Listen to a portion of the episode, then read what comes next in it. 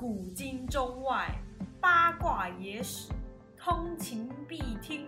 始乱中企业股份有限公司。欢迎来到始乱中企业股份有限公司的频道，我是姚文。我是年年，我们的频道主要是在讲一些，我们想讲的历史故事。对，就这样，就这样，我们没有局限朝代啊，也没有局限国家，近代、现代，还有不管是过去几千年都会讲，或者是讲 外星人，屁啦，我知道会讲外星人或者人，自己的黑历史。哎、最近外星人真的很猖狂哎、你知道这件事情吗？不知道，就是像几乎大家每天都会看到幽浮哎、真的假的？真，的幽浮每天都出现，而且一天我都没看到过？就是不是给你看的，就是世界各地，而且是美国那边，哦，嗯，连日本那边都有，而且是离得很近，而且他就是故意给你看，就停在那边停很久，他的秀不见，好，扯远了，对，反正你又不会剪进去，难说，说不定我觉得哦，这个好像可以剪哦，我就剪随剪。便你啊。那我们今天要聊的主题是，台湾抗疫史向我们的第一线医护人员致敬。毕竟我们现在正在抗疫的期间，虽然台湾整个整整慢了世界一年，对啊，那你那个时候看到台湾的那个疫情整个飙升的时候，你有什么心情吗？莫非是我的错吗？怪你！为什么这么？你真的有这样想吗？对啊，就觉得是因为我我乌鸦嘴吗？还是我之类的吗？你说我们那个第三集对啊，疫情史，对啊，那你有恐慌吗？紧张吗？到现在？还好哎，毕竟我又不出门，我很少出门啊。那不知道是谁，有一天突然间跟我说，有一天晚上突然间很恐慌的跟男朋友说怎么办？如果这世界上真的都必死了，只有我们两个活着怎么不是办？不是，我不是恐慌，那你那时候是怎样？不是，诶、如果世界上只你剩下我 真的是小屁孩、我跟我跟顺子就很常这样啊。真的是小屁孩。你知道我那时候听到的时候，我就觉得你们是觉得你们体内的那个基因还是抗体是多么的优良，才会到全世界人都死掉，你们两不个还是，活着。因为我那阵子我真的没在出门的，唯一染病的机会是男朋友带回来的。对啊，他就是唯一破口。好啦，其实还有个很重要的事，就是因为疫情的关系，所以大家对捐血这件事情是有顾虑的，因为就是怕有风险。但是因为现在全台的血库都大缺血，我们不只是有那些确诊的人需要就医，其实我们平常还是有一些一般的病患需要救助，尤其是还有孕妇还依然还是要生小孩啊，他不能因为疫情。存在小孩就继续塞在肚子里面不生出来吧？嗯啊，你生小孩就一定会需要用到血啊，是啊，不是这样蹦出来就好了。你是不会流血吗？所以啊，我们这些一般普通老百姓能做好的就是 待在家里，保护自己，保护大家。然后，如果你的血是 OK 的话，也尽量去捐血啊。这不是我想要分享的正向新闻啦。这是一个呼吁的动嘿作。啊，正向新闻就是我刚刚说的，就是那些护人员他们义无反顾的，就是站在最前线。我觉得是很辛苦的一件事，哎，保持着一个感恩的心。其实警察也蛮辛苦的，对，我记得好像有警察染疫的，对不对？对啊对对对对为了抓那些不戴口罩的人。还有就是有很多确诊者失联，然后他们就是他们去负责去找那些失联的确诊者，所以他们在寻找的过程中也有一定的风险。嗯，你看我们上一次不是讲消防员吗？对啊消防救护员他们开救护车接触那些病人也有风险，就是所以人员他们真的很辛苦。我们好废哦，我们什么事都做不了。而且这次很多退休的医护人员，他们就是站出来，然后最前线嘛，很多都是什么七十几岁老人家哎。其实要讲到抗疫史，台湾真的是一个充满着传染病的地方。其实，在很远古以前，所以这样一路以来，其实我们的抗疫史真的是出来了很多这些最前线的医护人员，然后他们不断传承他们的知识，才一直到我们今天。所以不止 SARS，不止，你知道，其实以前台湾是被称为什么鬼气之岛、张力之岛、疫病之岛，就是一个充满传染病跟疾病的岛屿吗？我知道好像有鬼岛的称呼啦。对，鬼岛其实不只是我们现在年轻人在讲，它其实在 老早在好几百年前大家就这么讲了，就是不只是有人讲 Formosa，就是看起来像 Formosa 一样，嗯，就是宝岛一样，但是它其实充满着各种疾病，所以大家又叫台湾鬼岛。像荷兰跟西班牙，他们其实来到台湾并没有很久。你知道以前台湾有被荷兰人跟西班牙人统治过吧？我知道，我知道，好，我历史没有那么 强，哪知道？我真的不知道你的你的那个，就是到中国史开始放弃啊，你知道他不知道的事情嗯，嗯这哦，样，好好好。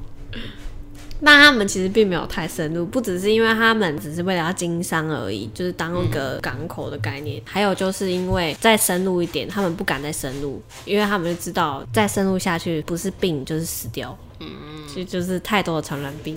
你知道在日治时期，就是在日本统治台湾之前啊，就是台湾啊，不只是有疟疾、有霍乱、有鼠疫、伤寒、天花、流行性脑脊髓膜炎、恙虫病，还有因为寄生虫而引发的疾病。可是这种病不就是在那个年代都有吗？没有，就台湾特多。你看，台湾之前在日治时期之前就有那么多的传染病，所以你要想，我们的祖先其实非常非常的厉害，哎，叫物竞天择，所以他们可以在这么多的传染病中活下来，然后传承到我们现在这一代，所以我们体内是有非常 非常厉害的抗病的基因的哦。哎、你要想想看，他们从那个中国大陆渡海来台，那渡海我们中间会经过那个台湾海台湾海峡，那其实很多人就直接在那边 game over 了。台湾海峡可以过来，所以代表说他们的运气非常的好，在那么多的传染病之下，他们又活了下来，代表说他们的基因、他们的体抵抗力、免疫力是很好的啊，这个基因又保留了下来，打架又没有输，没有被打死，嗯，所以呢，你看。我们的基因流传的祖先运气、抵抗力、免疫力跟武力值，哇哦，你不觉得他们现在活下来的台湾人就有点信心嘛？就觉得嗯，我们的祖先都抵抗过好了那么多，强哦！是不是？是不是？嗯我突然觉得很厉害。你知道牡丹社事件吗？有点耳熟就是哦，日治时期没有是日治前期，嗯、还没日治时期的时候，那时候还是清清朝清领时期的时候。嗯，牡丹社事件，日军战死的只有十二个人哦，但是后来病死的人高达五百六十一个人。我们就是默默有一个武器，突然间杀人于无形。就是 真正战死只有十二个人，但是病死的人总共五百六十一个，就突然间好像我们的有一个很厉害的武器一样。保护罩，没错。后来甲午战争不是台湾割让给日本吗？对啊，所以日本他们是要来占领台湾嘛？台湾的人民他们其实是抗拒这件事情的，所以中间有发生一些战争。嗯，对。但是就会发现说，哇塞，其实我们的武力并没有多好，但是我们有一个非常强大的隐形武器，就是我们平常没有发现，而且我们可能有抗体，所以我们可能没有感觉。但是对待那些外国阿兵哥来说，真的是有够可怕。所以我们就在疾病这方面呢，打仗上就占了一些优势。所以就那个时候，本来他们要来占据台湾的，先占领澎湖。抗争之中受伤的人总共只有二十七个人，死亡三个人。但是因为霍乱死掉超多人，那时候患者总共有一千九百四十五个人，病死的人就有一千两百四十七个。他们就一起合葬在澎湖，叫做千人冢。啊，你知道这个地方哦？这种东西不是很常出现在恐怖小说里吗？哦，是这样。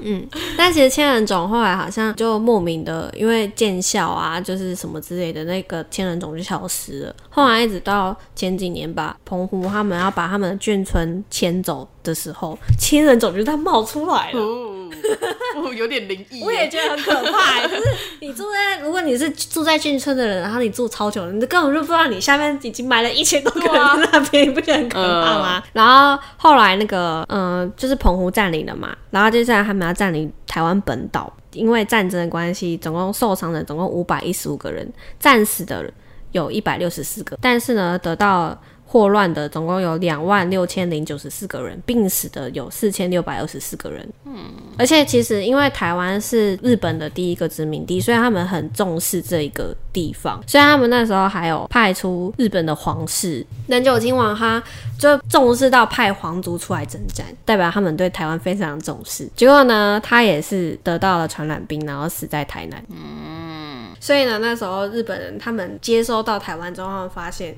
哦。不是台湾人可怕，是台湾的疾病真的是太可怕了。所以他们就觉得说，如果我们真的要接受这个殖民地的话，我们的第一件事情、最迫切、最需要做的事情，但也是最困难的事情，就是公共卫生。嗯，所以从那时候开始就非常的重视公共卫生。我真的觉得，其实日本人他们在这方面真的对台湾非常的用心诶。日本内务省的卫生局长。就相当于现在台湾的陈时中，嗯，他叫后藤新平，他后来被派遣到变成台湾总督府的民政局长，就变成有点类似像行政院长的感觉。他真的对台湾的公共卫生还有一些现代建设有很大的贡献。他来到台湾，他首要目标就是要防治传染病。那个时候。就是不是有霍乱吗？后来还有鼠疫啊什么的，他们就觉得说一定是因为水源的问题，就是我们喝的水不干净，那我们的排水系统也不好，所以他还有特别去派一个英国的公共卫生专家来台湾做考察和研究。然后那个英国的那个专家他超级用心的，他还有特别跑去上海、香港跟新加坡其他的华人城市去做考察，结果在观察台北水源的时候得到霍乱。就去世了，他真的超用心。后来他规划那个台北地下道的这件工程，然后就转让给日本的其他专家继续去做这件事情。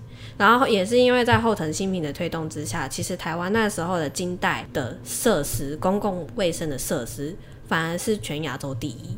哇哦，超越日本吗？超越超越日本，超越日本。我们刚刚不是有讲说警察非常的辛苦。就是在疫情的这个时候，还要去找那些失联的确诊的人，嗯之类的。那其实从日治时期开始，警察就是一直在做这方面的工作。就是他们不只要打击罪犯，他们还要打击病菌。他们是卫生署稽查人员。没错，他们就是不只是要宣传说什么哦，你们的家庭要保持整洁什么之类的，他们要每挨家挨户去检查每个人的家卫生的状况。哎，他们那时候还有特别去定制，就是说每一个房子都一定要有相当的规格，就是你的采光要好啊，那你的木材要怎么样，然后你的格局要怎么样，然后你那。那边的水源是要我们接到干净的水源，他们都有那个严格的要求，然后警察就会去检查。但是光线这件事情怎么好像没有延续下来？那光线没办法，地下人稠啊，就是现在房子越盖越多了，怎么办？也是，对啊，就统治了十年之后，在台湾的日本人死亡率低于台湾人之外，他们也比日本内地的死亡率还要低。哇哦！真的很用心吧？哎，可是那日本人他们来到台湾一开始染病是因为没有抗体吗？那他们待久之后就有抗体了吗？还是真的就是因为他们推行卫生政策？是因为推行卫生政策啦，因为那个台湾人其实染疫的其实也还是很多啊。哦，嗯，但是他们推行。卫生政策之后，不只是不管是台湾人还是日本人，死亡率都直接降低了。嗯，而且也是因为他们的关系，所以后来疟疾就消失在台湾了。可是，在他们统治的时期，就是其实也还是经历了很多大大小小的传染疾病，就是从外地传进台湾的，就有点类似像现在疫情，或是过去的那些流行的疫情一样。哎，我觉得其实他们对于这些疫情啊，其实就跟我们现在面对疫情，其实是方法是一模一样的。嗯，霍乱那个时候就是从香港传过来，然后也造成一个世界大流行。日本那边也有，但是台湾比较晚爆发。你知道他们那时候就有实施疫调哦，实施疫调什么？就是谁确诊，他们就去查他们的他的足迹。哦，实施疫调。对啊，不然你刚刚听成什么？十四疫调，不好意思。他那时候就有实施一点，然后做居家隔离，尸体就直接火化，然后他们还有隔离旅馆，你就跟现在一样，就完全一模一样啊。然后还有健，他们那时候还有多增增设一个叫做健康者收容所，就是因为他们那个时候没有办法有那个什么快筛，所以他们就是把那些可能疑似有接触的那些人，他们还没有并发症状，但是怀疑可能会即将要并发，所以就有一个健康者收容所专门去收容这些人，然后他们会阻隔河道河跟道是什么？河道河河河哦河流。河流，因为那时候其实还是有很多人他们会直接喝河里面的水。哦，对，那其实霍乱那时候会大爆发，其实也是因为有一个确诊的病患，他们他从桃园搭火车到台北的时候，吼，干嘛啦？那不就跟现在一样吗？没错啊，就一模一样啊。但是比现在还要夸张，是他那时候就有并发了，所以他那时候就上吐下泻，就他把他的呕吐物跟排泄物呢包起来之后，随手丢到新店溪里面去。就过没多久之后，新店溪附近的居民全部都感染了一遍，然后就这样爆发了。我那个时候没有电视，所以他们就会用宣传单跟电影院的方式去做这个宣导。然后而且他们像我们刚刚不是说我们现在有那边征召。就是退休的医护人员嘛，对啊，那他们那时候有征召外地的警察跟医护人员来支援，嗯，就跟你不觉得跟现在一模一样吗？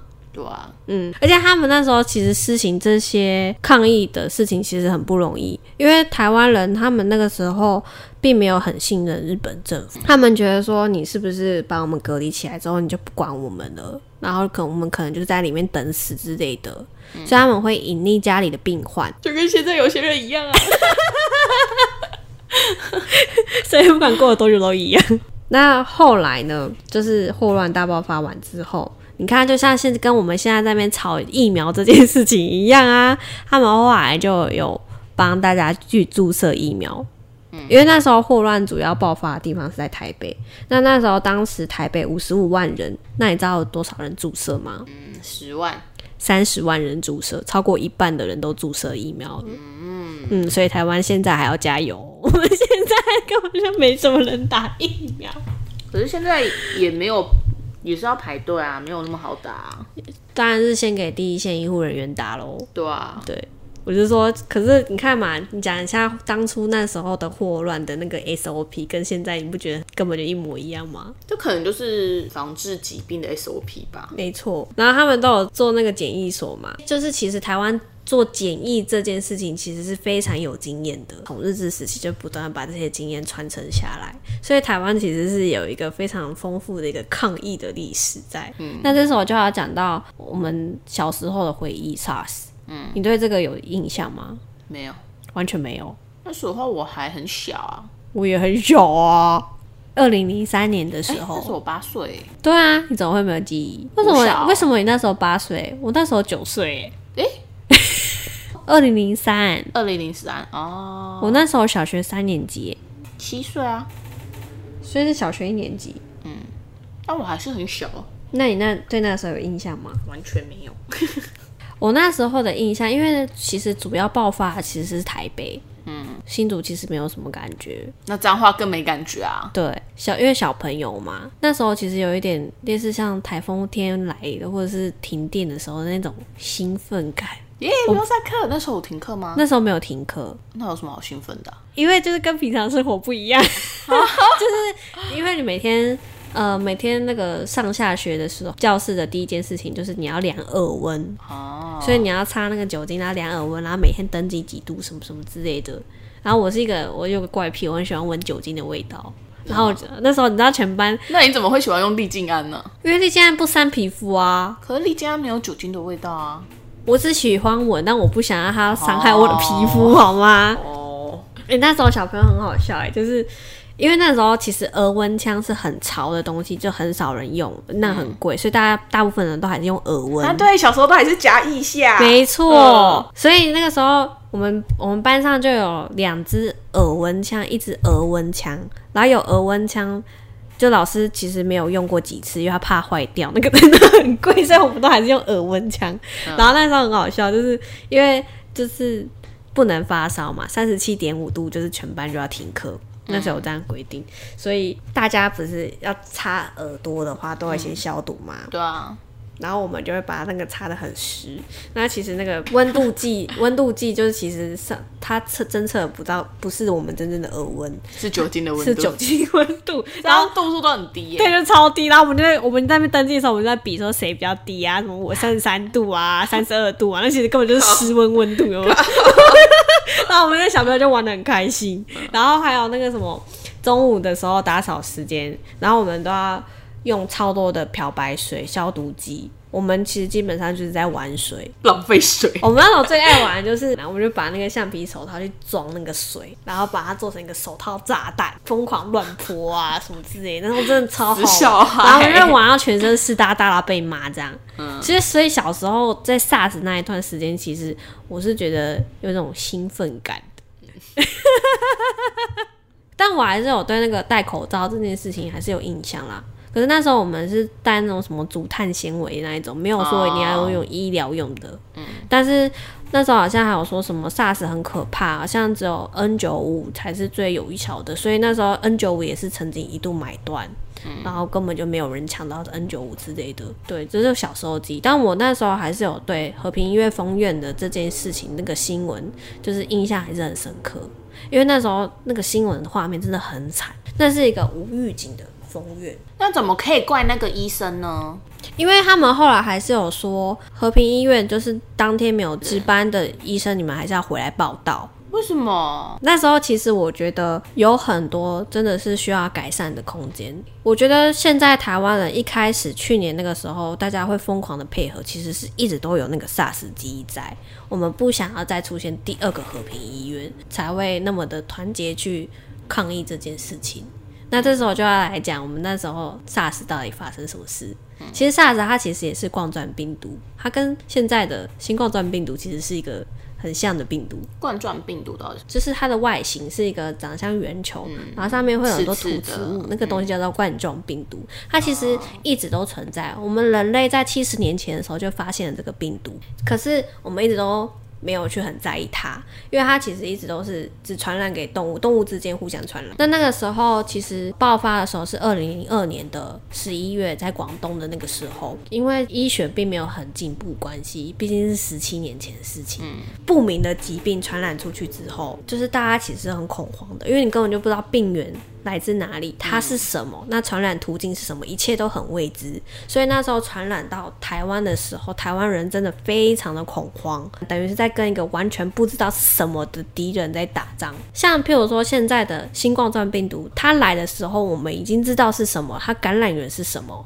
我们已经知道了，其实基本上心里有底，但是 SARS 那个时候是真的什么都不知道，加上我们不是世界卫生组织的会员国，嗯，就是什么资讯都是封锁的，就不让我们知道，所以我们就更恐慌，我们只能依靠我们自己。可是那个时候就很无助，花了五个月才知道病源是什么，然后后来是花了四个月的时间哦，才有国外的一批团队就是分离出了那个病毒出来，发现天哪，原来那是冠状病毒，原来冠状病毒会传染到人类。但是你其实你知道吗？就是 SARS 啊，那时候我们是那么的恐慌嘛，但是其实总共确诊的人，全球只有八千多个人，总死亡数七百七十四人，听起来好像还好吼，嗯，就觉得嗯怎么会这样，然后就导致大家那么恐慌，但是它的致死率是很高的。它是九点六趴，基本上你确诊之后，你有十趴几率，几乎十趴几率就是会死掉。你看我们现在讲新冠状病毒嘛，所以我们的医疗进步，病毒也进化了。嗯，他知道说不要让人发病的那么严重，反而是让人活得久一点，那它传染时间会比较多，嗯可以传染到更多人。这就是为什么新冠状病毒现在传染的人会比当初 SARS 还要多。这个病毒心机好重。对啊，而且那时候有一个我觉得很迷的现象，哎，就是那时候 SARS 是从广东爆发的嘛，然后后来传到香港，然后香港那时候就很多人从香港转机，就是有人转到台湾，也有人转到加拿大。新加坡之类的，所以 SARS 是感染了香港、台湾、加拿大和新加坡，都有出现那种超级传播者，就是一个人传染给很多个人。但是你想想看，加拿大也爆发出来了，那你不觉得美国其实应该也会爆发出来吗？嗯，但没有，美国没有被传染到哦。明明这两个国家是相近的，那么就是直接连在一起，而且很多人是互相交流，对啊对。但是加拿大有出现超级传播者，但是不知道为什么美国人就没有这个体质。嗯，就难怪美国人对于这次的冠状病毒没有什么。对，就是不知道为什么就停了，美国人他们自卑抗体吧？就是真的是很迷的一件事情。然后有专家他们发现说，不知道为什么同样都是确诊的人，但是呢，以发病到死亡的天数来看的话，北京是二十四天，香港是二十一天，但台湾的患者只要一发病到死亡十天而已。为什么啊？不知道，日日时期教的太好了，我们的免疫系统已经 落落落下是吗？对啊，不知道，就真的是，而且就是现在研究也研究不出来。那我刚刚讲说全球总确诊是八零九八嘛，总死亡数是七百七十四，那台湾的话是三百四十六例确诊，嗯，七十三个人死亡，那时候就已经搞全台恐慌。你看我们现在一天就超过，哇，我们这样嘻嘻哈哈会不会很地狱啊？我觉得我我觉得我们会被，好像我们听众很少，我们有听众不然后真的是会被那个突然很认同，投诉到死。嗯，酸敏也是一种粉丝，我们连酸敏都没有。可是如果现在你确诊，那你情绪啊，你的反应啊，我应该会想说，天哪，那个防疫那个旅馆一天要两千五，哎，我这样待在那边十四天，我这要付多少钱然后我就开始算那个钱吧。哎、但是听说那个三餐还不错，现在还有下午茶，你知道吗？好像有些还有宵夜，而且是饭店等级的哦，那个伙食所。以 CP 值蛮高的嘛，一天这两 CP。值真的很高啊！就那个，我这样讲真的是很地狱梗，就是那个昨天去世的有个阿嬷，她就是去世那一天还是前一天，她有跟她的孙子通电话，就说：“哦，我从来没有住过那么高级的饭店诶，好地狱哦！超级地狱的。” 而且你知道，就是现在 现在不止医护人员缺，其实台北他们也很缺饭店人员，嗯，就是照顾那些确诊人的那个防疫饭店，他们也需要饭饭店人员去，但因为就现在缺人，怎样要去应征是不是？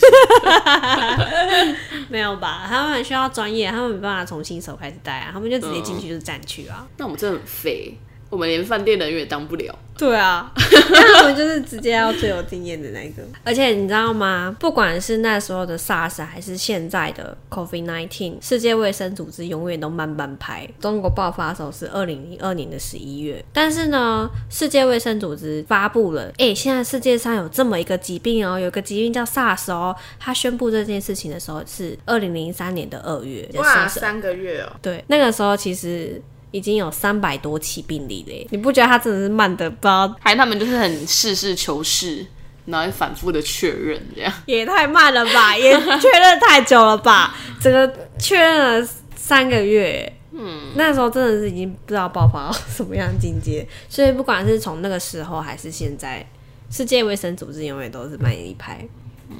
那我们要来讲一下那时候台湾那时候传进台湾的时候是非常恐慌的一件事情嘛。二零零三年的四月份的时候，就和平医院就爆发群聚感染。那时候的台北市长是马英九，马英九直接无预警的宣布说和平医院封院。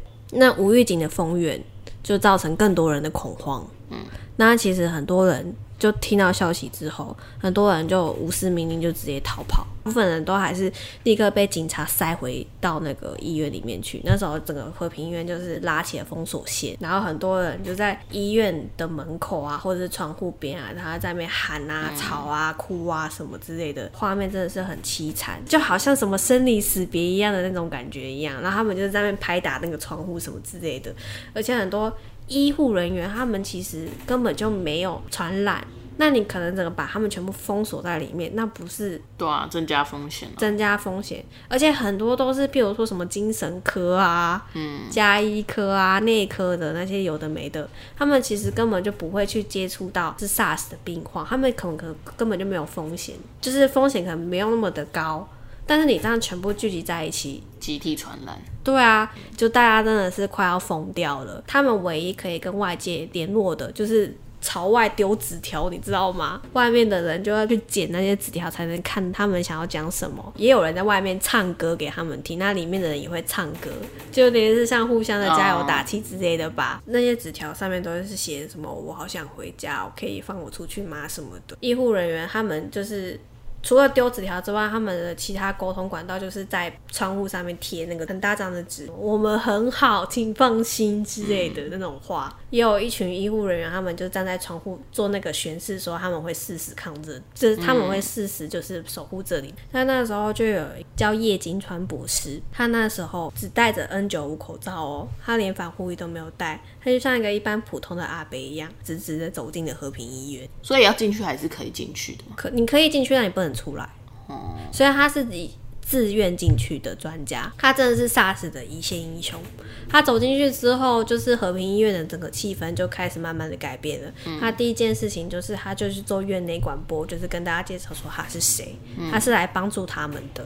然后每天就是告诉大家说，嗯，SARS 的话，那个病人要怎么处置，然后那个医疗什么什么之类的。那其实等于是说，和平医院它里面的整个生态，就真的是只能是互相的扶持。反而是那个时候的卫生署长，他就说：“我也是替你们着想的。”然后所以他说他也要进去视察，但他进去之后被骂爆，然后还是等于是基本上等于是被赶出来一样。为什么呢？因为他就整个穿着。完全超级防护的，就是防护衣啦、防护面罩，然后是戴防毒面具，嗯，就是整个装装备超级好的这样走进去，然后就说：“我想要听你们这些基层的想法，什么什么的。”然后里面的和平医院的医护人员就是他们就只有戴口罩，他们什么都没有，就看一个长官就是穿成那么的配套那么好的。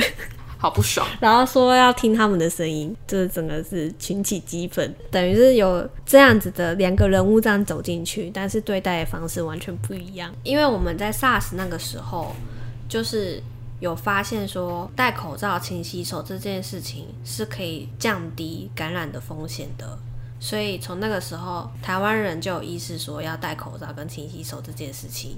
那那个时候其实也是我们学校也是疯狂的这个宣导。那时候是说什么私搓冲捧擦，对。然后后来一直到现在，新冠状病毒来，台湾人就非常的有意识到要戴口罩这件事情，然后大家开始抢口罩。对，可是好处就是政府不用特别的宣导，台湾人就会戴口罩。我觉得现在虽然是三级警戒，等于是你一出门就要戴口罩，但是对我们来说，我们好其实好像一直都有这样的意识。这样一戴，其实也戴了一年多了。虽然之前并没有戴的那么严谨啦，但至少我们都还是会挂在脸上。所以我们会有戴口罩、勤洗手的这个观念，是从 SARS 那个时候得来的教训。我觉得就是也变成台湾人一个潜意识吧，就是有什么传染病来的未知的传染病，有风险传染病来，我们就是戴口罩。SARS 那个时候学校不是就是疯狂的宣导说试搓冲捧擦。那现在呢，我们的洗手也。